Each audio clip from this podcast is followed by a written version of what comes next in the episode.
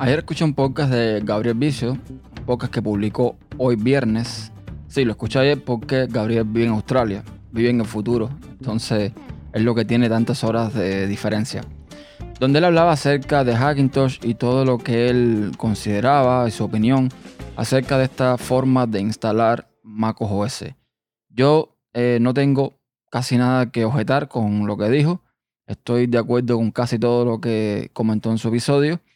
Y lo que quiero es, digamos, que ampliar un poco más eh, parte de, las cosas que comentó, dando también mi opinión personal y hablando acerca de mi experiencia con eh, Hackintosh en sí.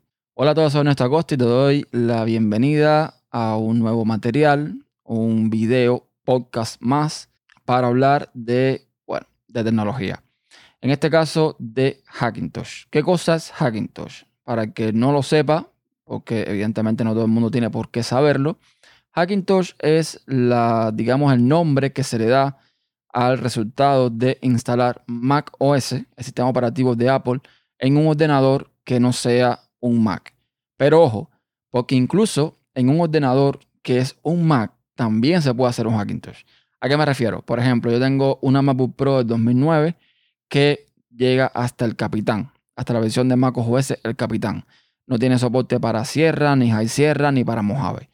Pero mediante algún que otro parche se puede instalar estos sistemas operativos en esa MacBook. Con lo cual estaría instalando un Hackintosh. Entonces, esto es básicamente lo que es un ordenador clónico, un PC, un ordenador que no es un Mac, que está corriendo Mac OS. Eso es Hackintosh. Una vez dicho esto, pues eh, hay que también tener en cuenta que no es lo mismo instalar un Hackintosh hoy que hace unos años atrás. Cuando Apple pasó su arquitectura de eh, PowerPC a x86, pues eh, un montón de gente entusiasta aprovechó el momento para instalar su Hackintosh. ¿Por qué? Porque ya en ese momento, digamos que había hardware más compatible con el hardware de Apple. Si lo miramos de esta forma, Apple no pone ningún hardware que no exista allá afuera. Básicamente son procesadores Intel, básicamente son memorias de marcas determinadas, son discos duros de marcas determinadas, con lo cual es lógico que se puedan hacer este tipo de cosas. Como les decía, antes era un poco más, digamos, problemático montarte un Hackintosh. Al día de hoy es mucho, mucho más fácil. Si tú quieres ir al seguro, si tú quieres montarte un Hackintosh con un hardware que se, digamos, se sepa que está probado, que se sabe que va a funcionar, si no un 100%, un 99 o 98%, aunque estoy seguro que sí va a funcionar un 100%, pues tenemos guías, por ejemplo, como las de Tony Mac, que ahí ellos te van desglosando todo el tema de, eh, digamos, por categoría. Digamos, si tú quieres un Mac mini o lo que viene siendo un Mac mini, o quieres un Mac mini un poco más avanzado, o quieres un, Mac como un iMac, algo así, o un Mac un poco más eh, barato, o quieres un MacBook Pro. O sea, digamos que es ellos lo que hacen es ofrecerte una serie de hardware que, en teoría, pues sería similar al hardware de Mac de Apple o superior. Ojo al dato. Ellos te dan ahí un listado de motherboard, de CPU, de memoria RAM, de fuentes de alimentación, de tarjetas de video, todo lo necesario para montarte un Hackintosh con hardware que es compatible, que se ha probado que es compatible. Si no quieres morir en el intento, ve a Tony Mac, eh, X86, que ahí está la guía del comprador.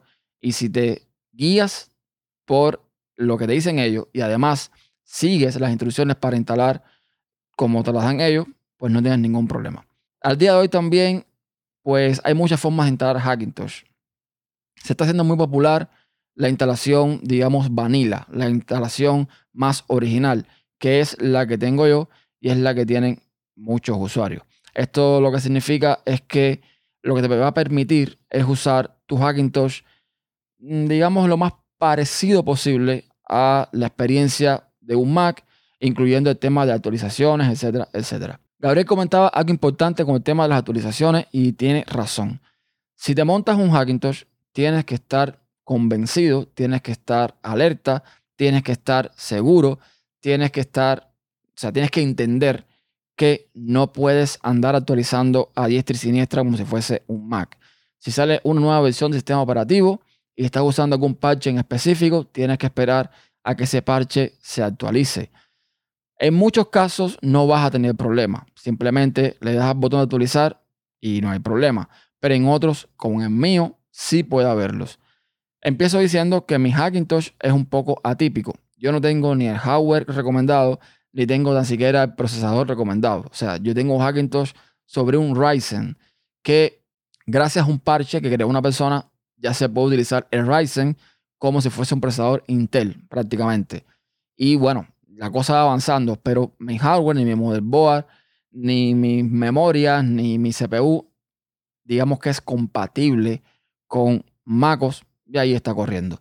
La tarjeta de video sí, porque es una AMD RX 580 que sí es compatible con MacOS, pero el resto en teoría no lo es y ahí está funcionando perfectamente, aunque con sus detalles que después voy a comentar.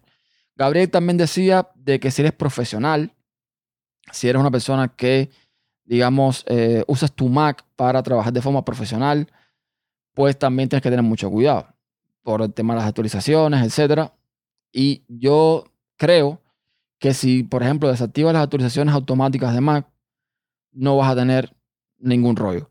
Hay que tener en cuenta que muchos profesionales, y cuando hablo de profesionales, un médico es un profesional, un abogado es un profesional, es decir, hay muchos profesionales por ahí, pero cuando hablamos de profesional en la informática estamos hablando de programadores, de diseñadores, de eh, creadores de multimedia, productores, etc. Es al tipo de profesional que me voy a referir en este video. Pues estos profesionales, conozco muchos incluso, que ni siquiera tienen que estar a la última en, en cuanto al sistema operativo. Con cada lanzamiento se supone que MacOS añade mejoras, eh, correcciones de bugs, etcétera, etcétera pero la realidad es que, mm, digamos que hasta tres versiones anteriores, tú puedes seguir usando tu Mac sin ningún problema. Es decir, tú puedes seguir usando Sierra, High Sierra o el Capitán para trabajar con determinado software, que todavía ahí funciona. Si tú usas Photoshop, si tú usas, qué sé yo, Affinity Designer o aplicaciones de ese tipo para trabajar eh, con, imágenes, o usas eh, Final, eh, Final Cut Pro, o aplicaciones de video, las que sea, y tienes soporte para el Capitán, Sierra, High Sierra, etc., no tienes que actualizar necesariamente a Mojave. Es decir, no es necesario actualizar, con lo cual tampoco es volverse loco y salir corriendo cada vez que haya una autorización, que ahora cuando salga Catalina, todos salgan corriendo. No, no es necesario. Entonces, de cierta forma, yo sí creo que un profesional puede utilizar un Hackintosh para trabajar. Porque la pregunta es, ¿por qué las personas se montan un Hackintosh? Hay muchas opiniones, Puede ser por una cuestión de que te gusta experimentar, que te gusta jugar con un sistema operativo, que te gusta MacOS en sí. Evidentemente yo creo que el, digamos que el 70% o el 80% de las personas que lo hacen es por no gastar el dinero que cuesta un dispositivo de Apple. Aquí entra mi opinión muy particular, muy, muy particular. Yo considero que los ordenadores de Apple están sobrevalorados. O sea, tienen un precio que no es el que tiene que tener.